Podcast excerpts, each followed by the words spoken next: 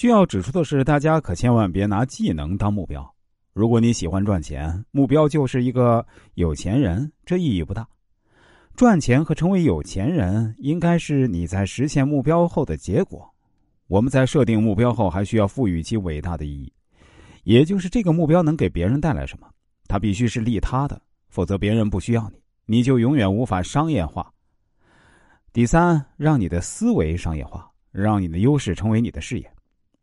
普通人想要实现财富逆袭，光是找到优势、重新设计人生、设定目标还不够，它只能让你的人生更丰富、更不一样。要想真正实现财富逆袭，你需要将思维商业化，让优势成为事业。具体而言，就是从目标出发，将想法落地，培养你的用户，构建你的商业模式，搭建团队，然后赚钱等等。当然，这只是一个泛泛的说法。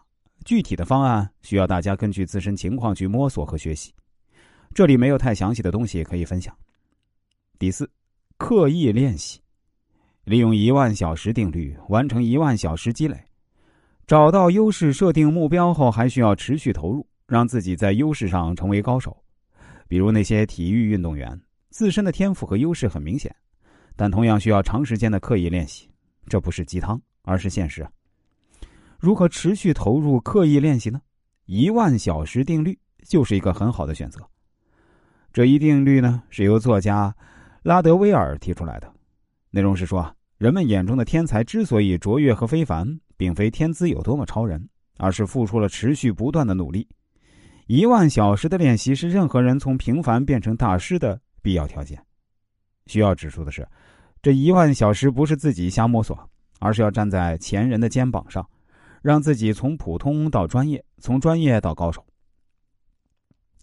第五，分解和逆推你的大目标，将其分解为小目标，然后完成它们。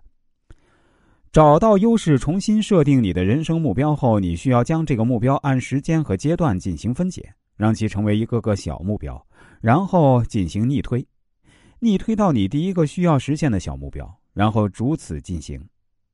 比如，你上手就比较容易。